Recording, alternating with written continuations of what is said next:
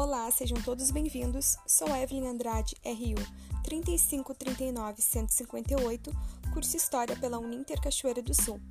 A luta pelos direitos das mulheres está longe de terminar, e há muito tempo ela começou. Muitas mulheres tiveram um papel importante neste processo.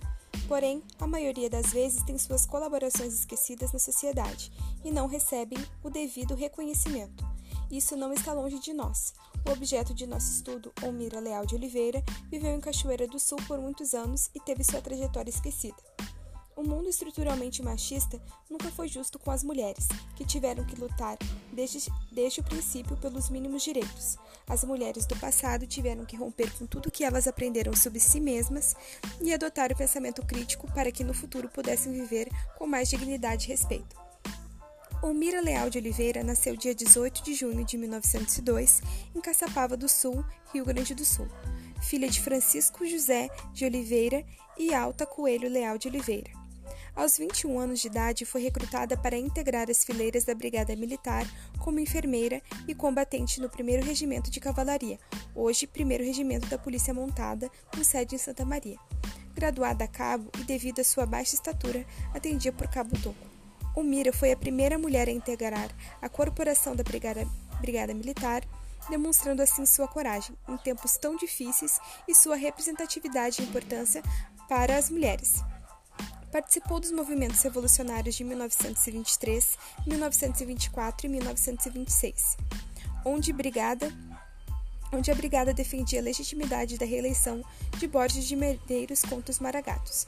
Cabo Toco é a patrona da primeira turma de policiais militares femininas do estado do Rio Grande do Sul. Depois de passar por várias batalhas com destaque de bravura, deixou a corporação em 1932, casou-se com Antônio Martins da Silva em 1951 e ficou viúva em 1954 passou a viver da pequena pensão deixada pelo marido, viúva e sem descendentes, morava em uma casa paupérrima em Cachoeiro do Sul, no bairro Ponte Verde. Andava pelas ruas com sua velha carroça, cansada e sem rumo, carregando consigo a história que o povo ainda não conhecia. Na realidade, a história de Cabo Toco, em Cachoeira do Sul, veio à tona por causa da professora Vilma Zanini e pelas mãos do então repórter do JP Mauro Uric, que escreveu Heroína Cabo Toco revive pelo talento dos cachoeirenses. Mesmo sendo considerada uma heroína, Cabo Toco só ficou conhecida depois que em 1987 Nilo Bairros de Brum e Heleno Jimenez venceram a quinta vigília do canto gaúcho em Cachoeira do Sul, com uma canção contando sua história na voz de Fátima Jimenez.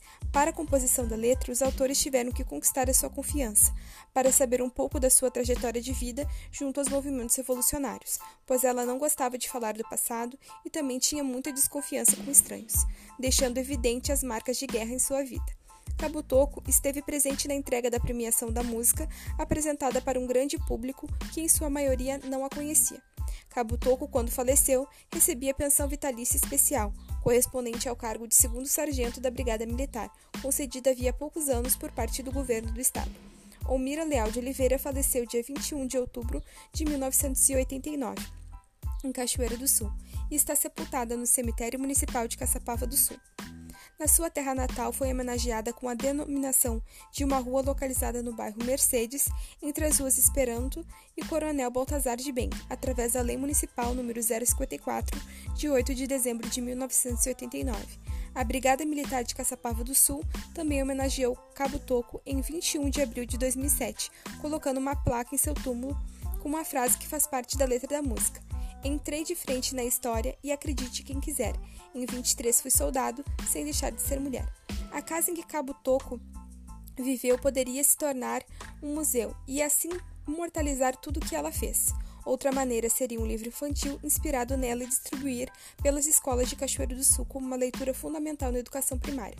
Que sua memória nunca seja esquecida e que sirva de inspiração às novas gerações para que sigam lutando pelos nossos direitos e espaços das mulheres assim como fez nossa querida e amada Cabo Toco. Agradeço a todos que me acompanharam até aqui, peço que interajam nos comentários. Muito obrigada.